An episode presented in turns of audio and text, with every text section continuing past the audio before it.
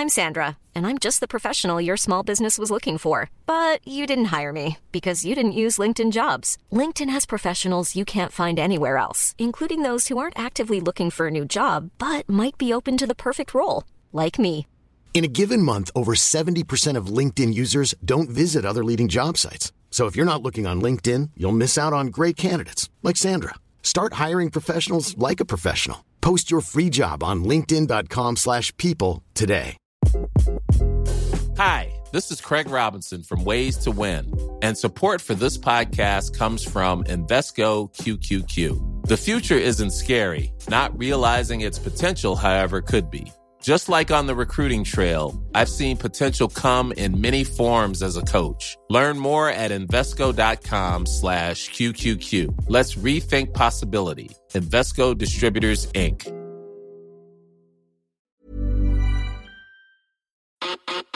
El rock siempre da de qué hablar en Flash Black. Solo hay distintas formas de hacerlo. Conducido por Sergio Albite y Jorge Medina. Un podcast 100% satanizado. Rock por siempre en Flash Black. Venga, sean todos bienvenidos al primer episodio biográfico de la tercera temporada de Flash Black. Mi nombre es Sergio Albite, como siempre les doy una cálida bienvenida, así como a mi colega y amigo el George, Jorge Medina. ¿Cómo estás, amigo? Bienvenido. ¡Uh! Todo chingón, mi querido hermano. Pues ya estamos cortando el listón de la tercera temporada con la tercera oleada de COVID. Aquí vamos a reciclar chistes, como de que no. Y pues sí, aquí le damos semáforo verde a la información, a pues lo mejor de la, de la vida de los personajes en el rock and roll, de las bandas, y pues todos los chismes, parafernalias y polémicas que se desprenden a partir de estos personajes. Ya habíamos adelantado en nuestras redes de quién vamos a hablar hoy, pero te cedo el honor, Sergio Venga. Albite. Muchas gracias, amigo. La neta, de quien vamos a hablar hoy es alguien a quien yo admiro mucho como músico, eh, no solo como guitarrista y cantante, porque también lo es, sino como baterista, porque tiene un estilo que a mí en lo particular me recuerda mucho, por ejemplo, a John Bonham de Led Zeppelin. Y estamos hablando de nada más y nada menos que Dave Grohl, Yeah. que en un principio todos lo conocíamos por ser baterista de Nirvana, pero ahora ya como que se quitó, digamos que ese fantasma. Pues hace casi 30 años. Exacto. Y ahora ya es como el gran frontman de Foo Fighters. Y además el, el que muchos consideran un gran metiche, porque siempre está en todo, hasta en el cine.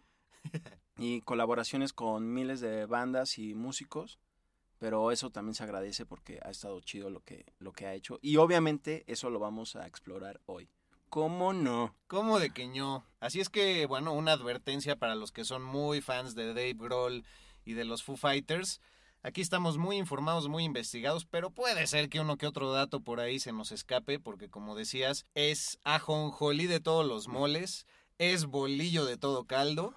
Y pues, ¿por qué no? Tomémonos el tiempo suficiente para desglosar pues la gran vida de este personaje que ahora conocemos, como bien dices, por Foo Fighters, por ser un buen compositor y bueno, pues sí, también dirigir alguno que otro videoclip y uno que otro documental. Y bueno, a ver, ¿por dónde empezamos, mi querido Sergio? Sí.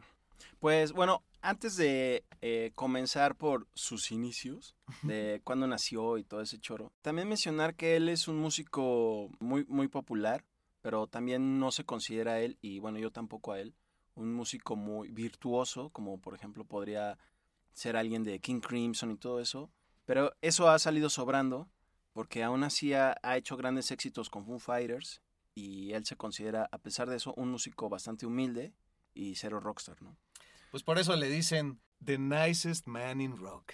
El hombre más amable del rock. ¿De dónde vendrá ese apodo? Está medio gacho, ¿no?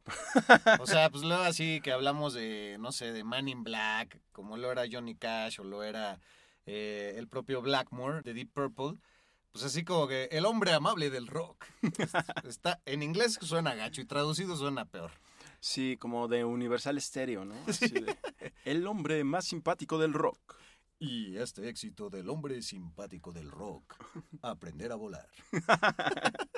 Pero bueno, realmente no hay una explicación de dónde viene eso, simplemente que es un hombre bonachón, de muy buen humor, bromista, yo creo que hasta un poco freak, ¿no? Si uno lo hubiera conocido en la escuela, hubiera sido el freak que acaba siendo millonario y ya recibe esas llamadas de los que jugaban bien fútbol. No por referirme a nadie específicamente, Sí, no. pero suele, suele pasar que los matados y los buenos deportistas ahí del patio de la escuela, pues luego como que se alinean muy cañón y se vuelven los más godines y lo- los menos con esta chispa creativa, ¿no? Exacto. Y los que pasaban desapercibidos, como yo en la escuela, ahora son los más rifados. ¡Venga! Ah, yeah. yeah. Flash Black. Bueno, pues muy chido Dave Grohl, que seguramente era de esos. Y oye, ¿y pues ¿dónde nació este brother? ¿Y qué me puedes decir de sus inicios de la infancia? Ájale. Venga. Pues nacido en Ohio, en Warren, un lugar al que probablemente nunca iremos ni pondremos un pie por ahí. Aunque bueno, hay que decir que hay dos calles y un callejón ahí en Warren, Ohio, que llevan su nombre, mi search. Su mamá era maestra de escuela, su papá periodista, eh, incluso tenía algunas apariciones ahí en los medios y pues está, está curioso. No he, no he leído en algún dato en particular cuántos hermanos tiene. Sé que tiene una hermana mayor, la cual es rockera también y con la cual, acabando su proyecto con Nirvana tras el triste suicidio o misterioso desaparecimiento o muerte de Kurt Cobain, pues hace uno, uno que otro demo que acaban luego quedando en Foo Fighters. Ella se llama Lisa, pero fuera de eso, la verdad no sé. Dave Grohl se llama en realidad Dave Eric Grohl. Y pues sí, pasó sus primeros años ahí en Ohio. Posteriormente se mueven, él siendo muy pequeño, a los alrededor de siete años de edad, a Virginia. De hecho, pues tiene él un poco un gesto de, de Simpson y ya decía, su hermana se llama Lisa y pues vivió en Springfield, estudió en la escuela de Springfield en Virginia. Entonces, pues bueno, ahí está la clara referencia de nuestra cultura pop a los Simpson. No sé si, si realmente ese sea el Springfield al, al que se refieren y demás, pero sí, ahí empezó también a entrarle un poco al rock and roll. En un inicio, a los 12 años, dicen que ya tocaba la guitarra, pero en otras fuentes señalan que el primer instrumento que llegó a tocar fue el trombón. ¿Ves? Ahí es pasar de ñoño a popular, o sea, ¿quién se acuerda de que, de- del que tocaba el trombón? Flash Black. Bueno, hablando precisamente de los Simpson, él en su etapa de adolescente sí tiene una boca que asemeja mucho a los personajes de... Ay, De los, los ojos Simpson. como muy abiertos. Ajá, ¿no? como saltones, ¿no? Ajá. Sí, sí, sí. De hecho, de, de- hecho creo que él es uno que se le ha escapado a los Simpson de salir en, en la serie. Si es que no se nos está escapando a nosotros, pero que yo, la se- mano. que yo sepa, no sé. Levantando la mano y haciéndome un poco hacia atrás. Exacto. No sé. Oye, y justo después de que le entró al trombón, sin albur, eh, fue un músico autodidacta, Ajá. porque él no, no le latía tomar clases de guitarra o de batería. Fue, se inspiró mucho en bandas legendarias para, para él aprender a tocar, sobre todo el instrumento de la batería, como ahorita una banda que me gustaría que compartieras. Y también porque decía que le parecía un poco caro el tipo de clases, ¿no? De, por aprender esos instrumentos cuando él decía, pues yo, yo puedo so- solito, ¿no? Antes de la internet, que está, que está cañón, sin YouTube, sin los tutoriales, toda esa onda. La internet, fíjate. La internet. La Sí, costumbre de la COVID. Pero, pues sí, eh, o sea, empe- empezó a tocar la guitarra y quiero rescatar eso que dices, pues un músico de aquellos es autodidacta, se preparó a puro oído y acaban siendo los mejores, como pues en otros capítulos hemos hablado de, de Eddie Van Halen y del propio Dimebag Darrell, si no me equivoco, y por ahí eh, uno que otro más. Y también de él me agrada que siempre se ha pronunciado en no hacer menos el talento de la gente. Por ejemplo, él odia eh, los realities de La Voz o The Voice, porque dice, ¿quién está capacitado para decir que alguien es bueno o no cantando? O sea, no es solo tener una voz espectacular, que esa pues te la da Dios y tú la trabajas un poquito, pero es como, y él da el ejemplo en alguna declaración, si pones a Bob Dylan a cantar y, eh, y después de él pones a Cristina Aguilera, pues ¿por quién se van a ir los chairos de los jueces? Pues por Cristina Aguilera, pero Bob Dylan es Bob Dylan y hay que ver qué facultades tienen también, qué tal que son grandes letristas, grandes compositores, en fin. Y además, ¿qué es lo que caracteriza a cada uno? Como también fue el caso de Dave Grohl, que era, es un gran baterista, pero por ejemplo, en la época de Nirvana había mejores que él, ¿no? Por ejemplo, el de, el de Soundgarden, que también ahí tienen algún vínculo que mencionaremos más adelante. Ah. Si Ah, nos acordamos, eso hay que si decir nos más acordamos. adelante si nos acordamos, porque luego quedamos mal con nosotros mismos. Sí, bueno, o hay que El decirlo de abuso una de vez. sustancias, mi search. Exacto. Sí, mejor de una vez. que Matt Cameron de Soundgarden, que él acabó tocando luego en Pearl Jam, pero bueno, Dave Grohl luego dirigió un video de Soundgarden cuando se reunieron en la década pasada, pues ahí otra vez se encontró con Matt Cameron, pero pues venga de ahí. Oye, y también mencionar que pues era, se inspiró mucho en Rush para aprender lo, lo de la batería, ¿no? Sí, era la referencia que dabas. Él era fan de Neil Peart y a partir, como él menciona, de escuchar el disco 2112, el 2112, de la famosa banda canadiense que es por ahí del 76 el disco, dice, wow, realmente un baterista puede tener el ser uno de los protagonistas en la composición de la música. Y de hecho él también es admirador de John Bonham, a quien ya mencionamos por segunda vez aquí, el, el que era el gran baterista de Led Zeppelin, que de hecho también tiene el mismo tatuaje que tú tienes, mi querido Serge. Ah, el de los tres círculos de Led Zeppelin, que es el sello como de Ah, John ¿sí? Bonham en la muñeca. Ah, venga, estamos ahí. Dave Grohl y yo, yes. Pero nos estamos olvidando de su etapa de guitarrista, que pues va muy ligada al punk. Él siempre fue muy ponqueto. Su primera banda en la secundaria y prepa, de hecho no tenía nombre y se hacían llamar Nameless, que significa lo mismo, y solo tocaron ahí en un asilo de ancianos. O sea, imagínate haber tocado covers en un asilo de ancianos. Pues, toques como toques ya los que están medio sorditos así. Gracias por venir, jóvenes. Muy bonito. Muy bonita su recital, su, su serenata. Este, y ya después se va clavando en el punk a partir de que una prima, una gran prima rocker, que yo tengo la fortuna de decir que tengo una prima rocker, mi querida Paulina Newman, un saludo para ti, los únicos dos rockers de la familia. Ah, Hay que ahí. andarles explicando a todo el mundo por qué Radiohead es bueno, porque los dos somos fans.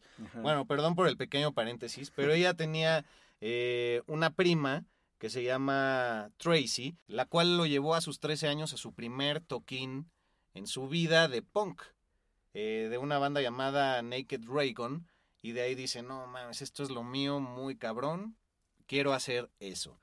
Cabe decir, como paréntesis, el primer concierto al que fue en la vida como espectador, ¿sabes a cuál fue? Ah, ¿Ava? ABC.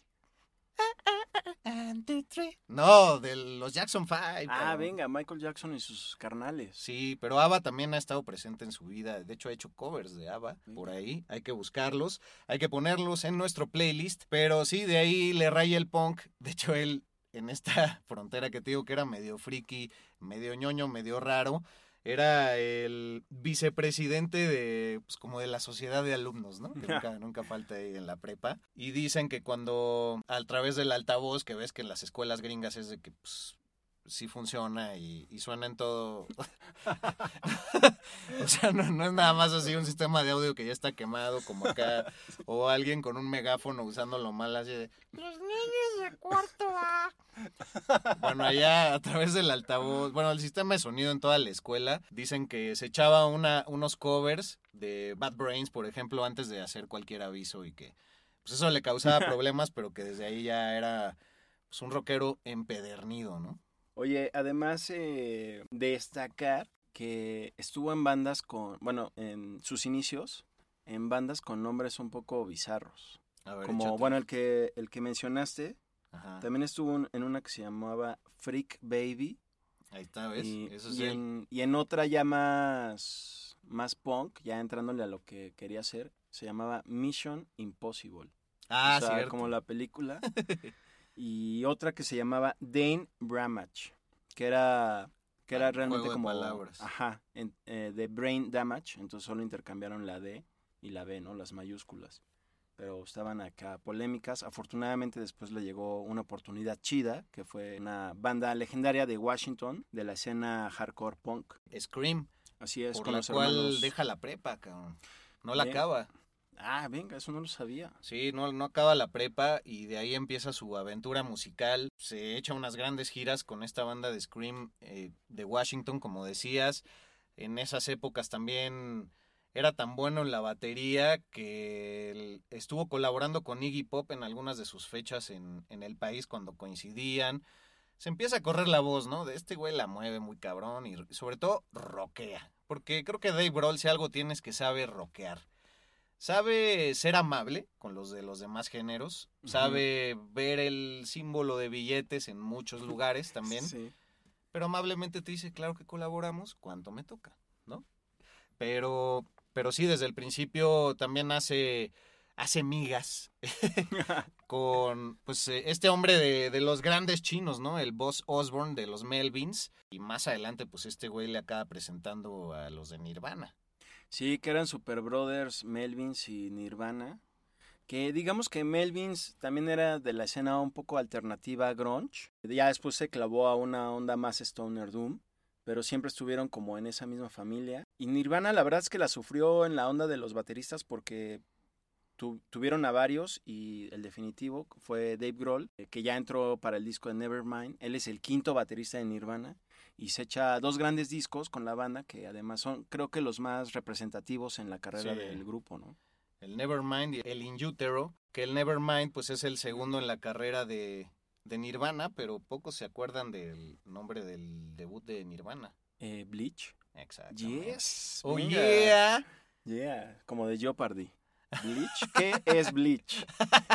Muy, muy buen disco. También es- está muy, eh, muy punk ese álbum. Sí, está Creo ponqueto. que no lo catalogaría como grunge, porque sí está hardcoreero, pero ya le entran chido con todo el poder en, en Nevermind, que es muy característica la, la batería de Dave Grohl en la canción clásica que ya tocan en todo Coyacán y Tlalpan, aquí en México, que es la de Smells Like Teen Spirit. Sí, pues sí, en todo el pinche mundo. También mencionar que Dave Grohl manejaba una, un set de batería que a nivel comercial en esos tiempos era bastante inusual. Manejaba eh, toms muy grandes, que son los tambores de la batería. eh, toms de, de radio muy grande, también el tom de piso, y lo mismo con la tarola, que era muy gruesa, ¿no? Por eso también tenía un, sonido muy, muy gordo, por decir eh, Nirvana.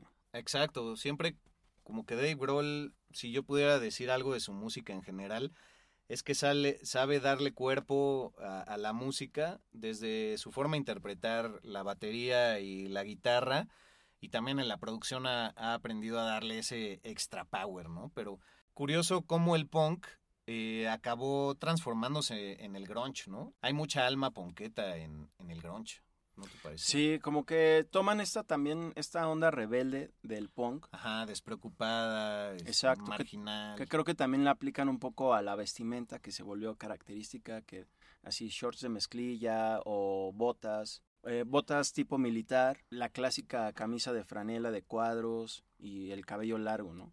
Que eso caracterizó pri- principalmente no solo a Kurt Cobain, sino a los frontman de, de esa época como Eddie Vedder, eh, Lane Staley de, de Alice in Chains, etc. Ah, bueno, Chris Cornell, obviamente. Y obviamente a ti también. Ah, venga, muchas gracias. Hasta la fecha. Gracias, Estaba esperando huevo. que dijeras eso. Ah, Envuelto en la bandera del grunge. Yes. madre.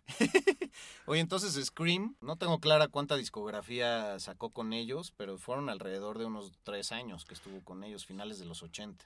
Sí, él es, él, él, digamos que entró a reemplazar a alguien, no es de los originales, y se quedó hasta el final, hasta que se separó la banda con los hermanos Stahl, que eran, digamos, el, el eje de, de Scream. Ya después eh, es cuando ya llega a Nirvana. Sí, ahí le echa una, es que le echa una llamada a Boss Osborne y le dice, güey, ¿qué hago? Porque ya eran cuates, ¿no? El de los Melvins. Y le dice, güey, pues yo conozco acá pues, unos cabrones que tocan chingón, ya han sacado un disco, pues igual y puedes colaborar con ellos.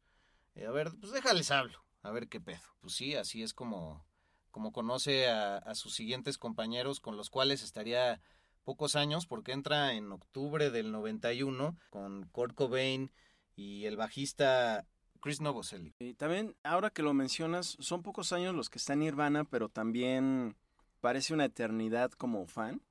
Que estuvo en el grupo, ¿no? Me acuerdo que a mediados de los 90 yo escuchaba hablar todavía un buen de Nirvana, porque ya había fallecido Kurt Sí. Cobain. Escuchaba Nevermind y toda esta onda, pero a mí me parecía que habían sido 10 años de Nirvana. Tienes razón, esa impresión la tenía yo también y, y sí, de hecho, pues como rito ignorante, digo que teníamos ahí 14, 15 años, menos, este, pues decías, no, pues qué bien suena esta banda, y ya solo los que eran fans, fans, pues ya sabían que, que se había quitado la vida Kurt, ¿no? Y pues los videos y como dices, pues las bandas de cover siguen interpretando a Nirvana porque pues es una fórmula sencilla, pero que yo creo que conjuga la sensibilidad real de las letras y la música de Kurt Cobain de una forma en que pues acabó siendo eterna y también nos hemos dado cuenta en la investigación de este programa que pues muy poca de la composición estaba en manos del bajista o de Dave Grohl, ¿no? Siempre era Kurt Cobain, hasta el Inútero, que ya es el último disco y, y, es donde ya empieza a meter un poquito de mano Dave Grohl, ¿no? Y también, pues, y poquita mano, ¿no? Ahora sí que bajita la mano, eh, metió muy poca, pero al mismo tiempo ya se encontraba él haciendo por su lado entre las giras de Nirvana, así componiendo sus riffs, este, las letras de lo que sería él sin saberlo en ese momento su próximo proyecto, ya después de Nirvana por, por el hecho trágico de Kurt Cobain. Y también, como ya estaban preparando el sucesora en, en Utero de Nirvana, estaban ensayándolo con Kurt Cobain en la batería y Dave Grohl en la guitarra, que pues era como ya la antesala, antesala de Dave Grohl en Foo Fighters. Totalmente, de hecho, ahí bajo el seudónimo de un proyecto que se llama Late, con un signo de exclamación al final, es que acaba sacando una producción que se llama Pocket Watch y esa de hecho todavía la puedes encontrar en lugares de Inglaterra y en su momento el disco valía 10, 11 dólares y ahora vale 200 libras si es que lo logras eh, encontrar porque Pocket Watch trae mucha de la fórmula con la que entraría Foo Fighters que en un momento estaba pensado para hacer un proyecto solista y él con el tiempo asimiló que era mejor reunir una banda, ¿no? Sí, cuando hace Foo Fighters, él empieza a grabar sus demos, los empieza a rolar entre gente conocida, pero sin decir que es, que es él, porque bueno, él ya era conocido como el baterista de Nirvana y no quería que lo asociaran y que por lo mismo no quería que eso le abriera, abriera las puertas, que al final pues lo hace indirectamente. Cuando lo manda a las disqueras estas maquetas, la disquera dice, venga, qué bien suena, así bien rocker, ¿no? Así toda esta onda post-grunge, sin ser post-grunge en ese momento. Es que hace Foo Fighters, él graba todos los instrumentos del primer álbum, que es, que es homónimo de la banda. Hay rolas heavies, hay unas también muy melosas. Hay una que se llama Oh George, que es dedicada a George Harrison, porque era su Beatle favorito.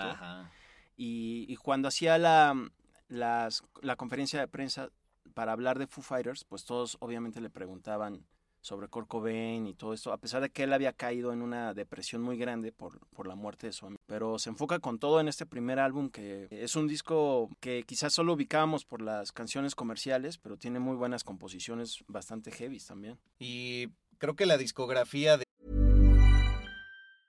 Hiring for your small business? If you're not looking for professionals on LinkedIn, you're looking in the wrong place. That's like looking for your car keys in a fish tank. LinkedIn helps you hire professionals you can't find anywhere else, even those who aren't actively searching for a new job but might be open to the perfect role. In a given month, over 70% of LinkedIn users don't even visit other leading job sites. So start looking in the right place. With LinkedIn, you can hire professionals like a professional. Post your free job on linkedin.com slash people today. Wow. Nice. Yeah. What you're hearing are the sounds of people everywhere putting on Bombas socks, underwear, and t-shirts made from absurdly soft materials that feel like plush clouds. Yeah, that plush. And the best part? For every item you purchase, Bombas donates another to someone facing homelessness. Bombas, big comfort for everyone. Go to bombas.com slash ACAST and use code ACAST for 20% off your first purchase. That's bombas.com slash ACAST, code ACAST. De Foo Fighters, en mi muy particular punto de vista, y creo que coincidimos en eso, fue afectada por los ejecutivos de cuello blanco eh, de, de las disqueras. Sus sencillos generalmente es todo aquello que se parece más a una estructura, no sé si decir balada, pero heavy para nada son esas canciones. Y yo la verdad, la primera imagen clara que tengo de Foo Fighters en mi vida es con el video de Learn to Fly que lo repetían un montón de veces en MTV. Ah, pues sí. Yo veía mucho MTV. Y es un video chistoso que, que todos los miembros de la banda ahí ya iban en su tercer disco, si no me equivoco. Ajá, algo así. Y sí, creo que ya era el There is Nothing Left to Lose, ¿no? Que, que de hecho gana un Grammy este, este disco. Y todos los personajes de la banda interpretan a distintos pilotos, copilotos, este viajeros de un mismo avión y pues está cagado. En ese video no sale Jack Black. Ah, me parece que sí. Sí, ¿no? Que Sí. ahí yo creo que, bueno, de alguna manera, al menos para el público empieza su relación, porque ya después, años después colaboran en, en Tenacious D, que Ah, es, que es la banda Jack. Black y Kyle Gass, que también sale en el video, si no me equivoco. Ah, güey. Tenacious D, el nacimiento ahí, indirecto. Oye, justo este video que mencionas de Learn to Fly, yo también lo veía mil veces en MTV y de ahí como que agarraba la onda de, pues de que era Dave Grohl, ¿no? Pero yo ahí todavía lo asociaba con Nirvana, no, no decía, ah, órale, Foo Fighters. O sea, como que yo todavía no le daba su lugar a Foo. Fighters, como ahora se lo doy, que me considero fan. Que siento que, y no sé, a ver qué opinas tú, que también me hice fan de ellos ah, muy tardíamente, pero por lo mismo que mencionas, ¿no? Es que en México en realidad cuando pegan, pegan es ya en los 2000, que es como esta brecha discográfica en que se estaban hallando, ¿no? Para mí el, el disco debut es el, el fuerte y luego pues 11, 12 años después con el Wasting Light en el 2011 es cuando me vuelven a ganar. Digo que yo pues, soy poca cosa para eso, ¿no? Pero estoy poniendo el ejemplo desde mi vivencia. Y bueno, pues esa sonrisa que tiene como de los Simpson y como de Ronaldinho, también el Dave Grohl, pues me vuelve a, a brillar, ¿no? Es- es- ese brillo de su sonrisa me vuelve a ganar. Y pues la verdad, a, a partir de ahí también creo que se vuelven más hard rock. Quizá influye que también este hombre colaboró con Queens of the Stone Age, entonces tienen un sonido medio stoner en el disco. Bueno, échenselo completo. El Wasting Light es un discazo del año 2011. Sí, es un disco redondo donde además en la rola de White Limo, eh, en el video sale el inmortal Lemmy Kilmister, del Ah, que siempre fue fan Dave Grohl. Sí, de hecho lo mencionamos en el especial de Lemmy, pero muy bien rescatado. ahí. sí, y además siempre le dio su lugar a Lemmy en el mundo comercial del rock, por decir, ¿no? Porque se quedaba siempre como en el mundo del heavy metal, Sí. Pero Dave Grohl siempre como que lo jaló chido, también con su proyecto Probot, muy heavy, que también es de la época, pero justo eso que mencionas de cuando él era, cuando Foo Fighters empieza a sonar como más, eh, digamos, amarrados en cuanto a composición, y a veces hasta un poquito más rockeros. Justo se da de después de estos discos que hace con Probot, que el proyecto metalero de Dave Grohl, y su, su participación en Queens of Stone Age, donde tocó en, es en este disco de Songs for the Deaf, Ujú. del que soy muy fan. Sí. ¿Qué opinas de ese álbum? Ah, es mi favorito. sí, Ese la el batería. Rated R. Sí, exacto, la batería está Sí, ahí toca la batería, obviamente. Sí, obviamente. Y también giró con ellos, hizo el tour correspondiente a Sí. ese álbum. Era una gran alineación de Queens of Stone Age. Y unos meses antes del Wasting. Light, pues también es cuando saca el proyecto de Them Crooked Vultures, ¿no? Con, con el propio Josh Homme, que bueno, todo el mundo dice Josh Homme, ya hemos entrado en esa polémica. este, y con John Paul Jones de Led Zeppelin, cabrón. Entonces, Sí. un discazo también ese, ¿eh? A mí siempre me costó en su momento cuando existía el LimeWire y el Napster, ¿sí? Ajá. Pues no sabía cómo se deletreaba el Them Crooked Vultures. Así es que los pondremos en el playlist también para que no tengan que sacar su inglés sin barreras. O sea, e- en ese álbum justo es una gran alineación ya to- estos tres músicos, pero recuerdo que en algún momento se rumoró que buscaban a un cantante para que solo Josh Homme se dedicara a la guitarra y se decía que el mismísimo Mike Patton Ah, de Fate No More iba a ser el cuarto integrante. Digo, al final pues no se llevó a cabo nada de eso, pero que hubiera sido de esa banda Güey. un supergrupo realmente. Y de hecho creo que por esas fechas fue que Faith No More armó su gira. Quizá por eso fue su reencuentro, ¿no? Por esas fechas Sí. que los vimos y que puta, ver a Mike Patton, al que espero le dediquemos un programa en esta Ah, temporada. En vivo sí es de las voces más alucinantes y de los frontmans con mayor actitud que he visto en toda mi maldita vida. Sí, creo que esa adición a Them Crooked Vultures hubiera estado increíble. Pero bueno, es un buen disco. Sí. Eh, no se me hace increíble y sobresaliente. Ay, sí, ya quisiera yo hacer ese disco. Vaya, lo, comparándolo con Foo Fighters o Queens of Stone Age. Pero es un, es un gran álbum de peso, ya con solo contar con John Paul Jones, legendario Sí. bajista de Led Zeppelin. Es que creo que Dave Grohl y Josh Homme los distingue algo y es que siempre se dan el chance de probar la idea que traen en la cabeza y concretarla. Creo que es algo que les tenemos que copiar en nuestro ámbito, aunque sea usted contador un día haga las cuentas con Abaco y no con su maldita calculadora del celular. Pero haga algo distinto y lo que sueñas y te anda pinche vibrando adentro, hay que realizarlo. Ese es mi consejo de Jorge Forever por el día de hoy. Yes. Pero creo que son nombres que, proyecto en donde se paran, proyectos que pues logran, logran cristalizar de una forma espectacular. Que además hicieron un tour muy chido y hasta hace como unos dos años se volvió a hablar de que, que sí iba a haber un segundo disco. Y, ya sabes, clásico, no, pues ganas tenemos y tenemos mucho material y pues vamos a ver qué pasa, ¿no? Pero ya realmente no... A ver si coinciden los calendarios. Sí, pero ya no, pues ya pasó la pandemia, lo que sea. Ahí sí, echándole la culpa. Y ya no sé qué, en qué quedó, pero bueno, estaría chido si arman un segundo álbum. Digo, todavía John Paul Jones están en buen, en buen estado físico, bueno, según yo. Queremos creer, Sí, ojalá pues que habrá sí. que ver. Y no así Josh Homme, pero pues ya, ¿no? Echando la panza. Oye, también te quería preguntar, Ajá. eh, de antes de Foo Fighters, pues obviamente Dave Grohl estaba acá en toda la onda de la batería, así, no más que gran músico y acá. Ajá, estaba en el mercado, digamos. Exacto, Su carne así. estaba en el mercado como cuando uno sale a Tinder después de una relación enfermiza. Sí. Entonces está soltero, entre comillas, y entonces lo empiezan a invitar bandas a tocar, to- a tocar con ellos, ¿no? Pero hubo una sobresaliente Uf, sí. Tom Petty y los Heartbreakers le Ah. ofrecieron ser parte de su alineación después de haber aparecido en una presentación de Saturday Night Live. Y pues se le ofrecen y él, pues muy digno, dice, no, muchas gracias. y muy rifado, porque además Tom Petty pues ya estaba súper afianzado, o sea, no era así que fueras a tocar con, No, con alguien que fuera empezando, ¿no? no, pues con unos 25 años más de carrera o, o 30 que, que el propio Dave Grohl y con, pues con una fanaticada muy distinta, ¿no? También.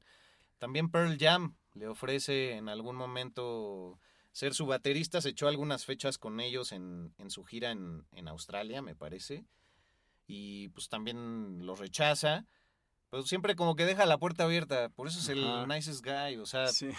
como no, pues no eres tú, soy yo, tengo estos proyectos y seguiré adelante y pues ya el que fuera eh, baterista también de los Red Hot Chili Peppers, que no recuerdo su nombre, A eh, Chad Smith. ah, es el que es el que entra ahí con, con Pearl Jam. Oye, también Glenn Danzig de Danzig, que era cantante de Misfits, también le, le dice a Dave Grohl, oye, pues qué onda, jálate a mi banda, ¿no? Acá, él queriendo jalar la, la onda juvenil en ese tiempo de Nirvana a su mercado, también, también lo rechaza, bueno, no es mala onda, pero le dice, no, gracias, y le entra Foo Fighters y pues se ha armado buenos discos.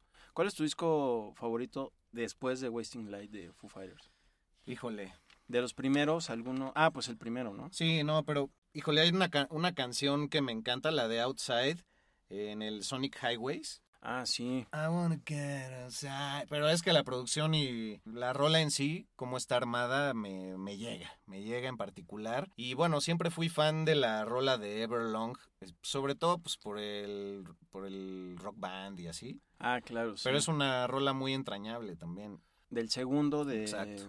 De Foo Fighters, de Color and the Shape, Exacto. donde también Dave Grohl graba toda la batería, a pesar de que ya tenían un baterista en la banda.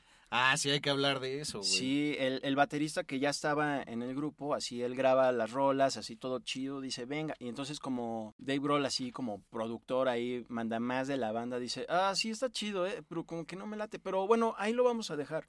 Entonces ya el baterista William se va- Goldsmith se llamaba. Ajá, sí. William se va a su casa todo chido. Oh, que me rifé chido. Y en eso, pum, graba toda la batería del disco otra vez Dave Grohl. Y porque pues no le termina de Sí. gustar.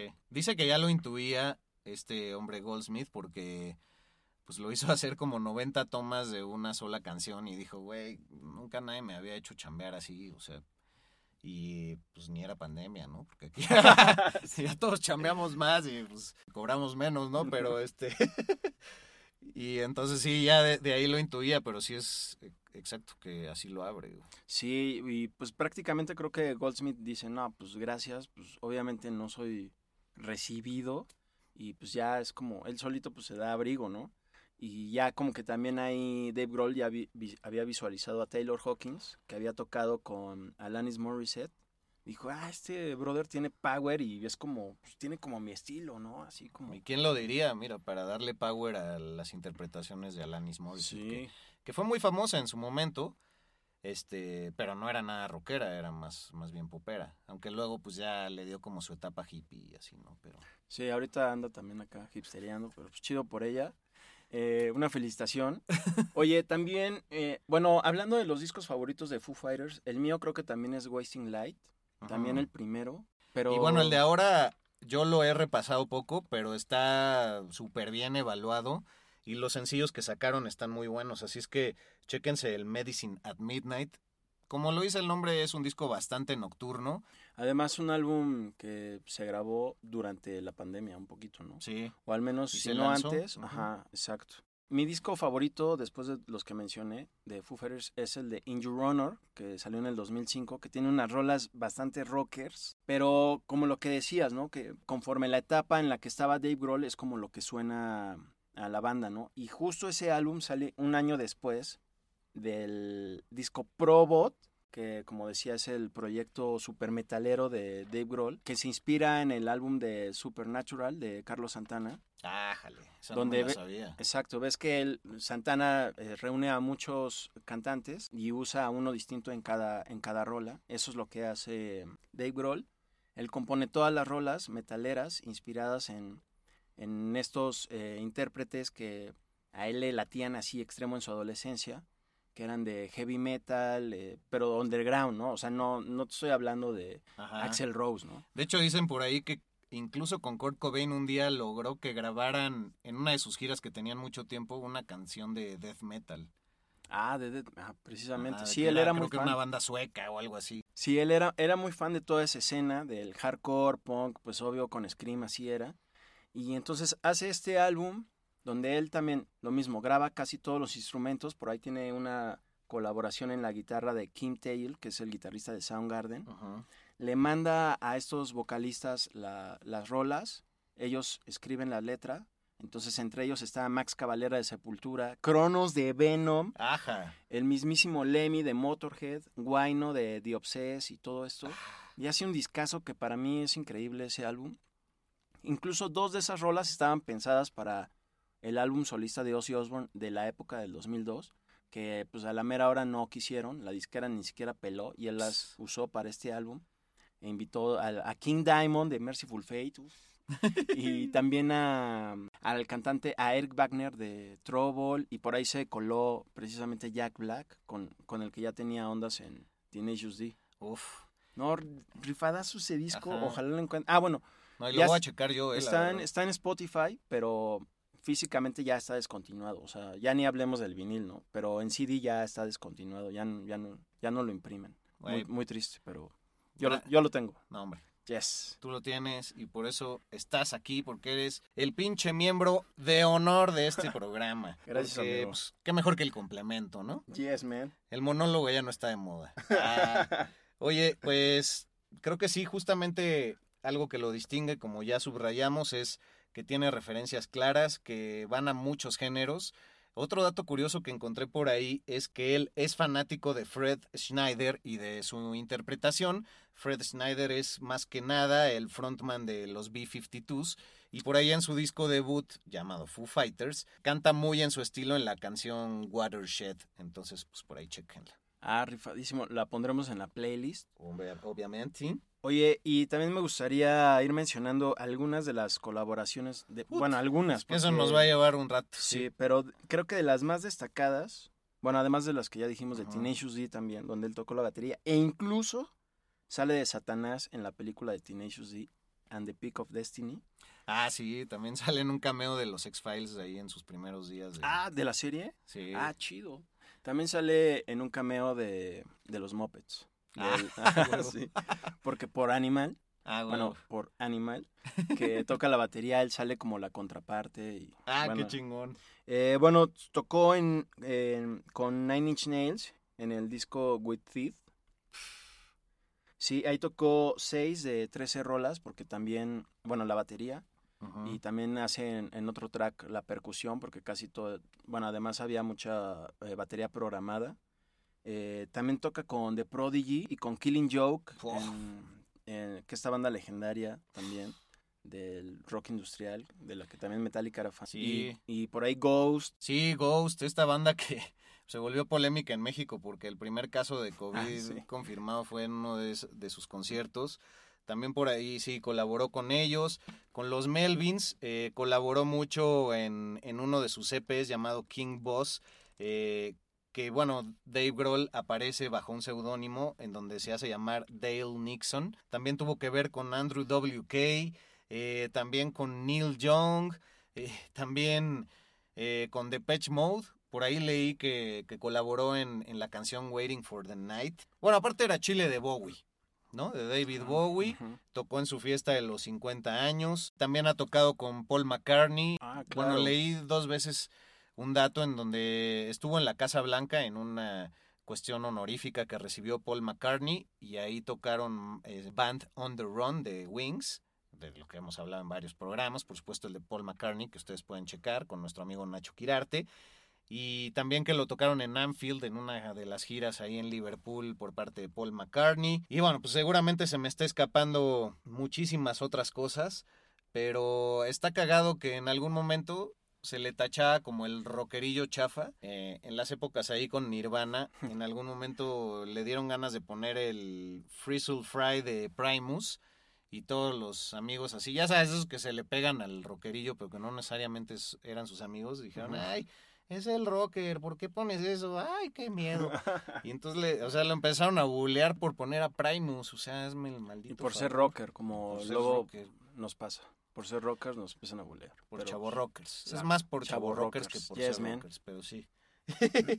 pues lo que ya decía, es, es fan de muchísimas bandas, de las cuales se ha vuelto luego amigo, odia los concursos de canto y de interpretación musical hechos para la tele. En el 2015 en Suecia le pasó como a Juanga, se cayó del escenario y se rompió una pierna, güey. Ajá. Justo ese trono que le hicieron especial para él, eh, donde siguió tocando sentado, luego se lo prestó a Axel Rose, porque a él le pasó lo mismo. Ah, sí, es cierto. Se lo prestó, y él fue el que vino con ese trono lleno de guitarras. Ah, ¿neta? Ajá, él fue el que vino. Sí, sí, sí. Sí. Ah, qué Paul. chingón. Sí, está muy chido. Eh, además de todas esas colaboraciones, justo también sí, sí grabó un track con Paul McCartney en el soundtrack de, del documental Sound City, donde también él toca, Dave Grohl toca con Trent Reznor, otra vez con Josh Homme. Mencionar todas las colaboraciones en vivo que ha tenido, eh, por ejemplo, con Paul Stanley de Kiss, David Lee Roth, Ah, sí. Jimmy Page y John Paul Jones, otra vez de... Con Tony. Iommi. Ah, Tony Iommi. Con Brian May el- hicieron un cover a Java Cigar de Pink Floyd y de ahí se hicieron chiles y luego colaboraron en algún en alguna gira de, de Queen en adelante. Híjole, no, pues ya nos quedamos No, sí. cortos. Pero No. bueno, vean todo lo que puede lograr un hombre que trabajaba en un Tower Records en algún momento. Un hombre que quiso ser un ufólogo en sus momentos de adolescencia. Y vean cómo todos los sueños que ha tenido los ha hecho realidad. Así es que, pues creo que así podemos cerrar este, este tema sobre Dave Grohl, un hombre que afortunadamente estará muchísimos años en nuestros oídos y en nuestros alrededores, un hombre creativo, prolífico y que sabe cuál es la verdadera alma del rock, así como lo sabe Flash Black, y es lo que hay que rescatar en estos tiempos. Oye, y también, pues es alguien que, pues no se droga. Eh, lo más que hizo en la vida fue probar eh, La moto. ma- ajá, mota, LSD y ya. Realmente dice que la vida era y es bastante dura como para ya tener que lidiar con una adicción. Y pues chido, porque eso también lo ha transmitido en su música y pues en su, en su imagen como músico y Sí, persona. Es muy plausible, la verdad, porque pues esos entornos siempre son difíciles de manejar, una gira de esos tamaños, un encerrón a grabar con esas presiones, pero sí, justamente, como dicen por ahí, mientras puedas vivir la vida eh, con menor sedación, pues estarás más cercano a lo que verdaderamente eres, ¿no? Ah, Venga, estás ahí, amigo. pues, ¿qué? Un- ¿Unos toques o qué? Ah, Pues ya acabando este show, que estuvo muy chido, muy rifado la bienvenida de los episodios biográficos a la tercera temporada de Flash Black, mi George. No, hombre, síganos por favor, serán 10 episodios como cada temporada. Ahora cada ocho días también tenemos entrega con los sonidos y noticias de Flash Black. Ahí pues éntrenle a la polémica, opinen sobre lo que nosotros estamos exponiendo y síganos en las redes arroba Flash para Instagram, para Twitter. En, en Facebook estamos como Flash Black Podcast. Pues, creo que nos estamos tentando a pues, vernos más chavorrucos, no chavorruckers, y abrir un TikTok. Y pues busquen a mi querido colega arroba albuitre con B chica arroba Medinaudio, su servidor en Instagram, en Twitter. Estamos llegando a todos los puntos del planeta esperando que ese corazón rockero vuelva a palpitar. Yes, man. Hashtag Dave Grohl por siempre. Oh, sí, y rock por siempre en Flash Black. Rock por siempre en Flash Black. Conducido por Sergio Albite y Jorge Medina. Flash Black. El ADN del rock está en Flash Black.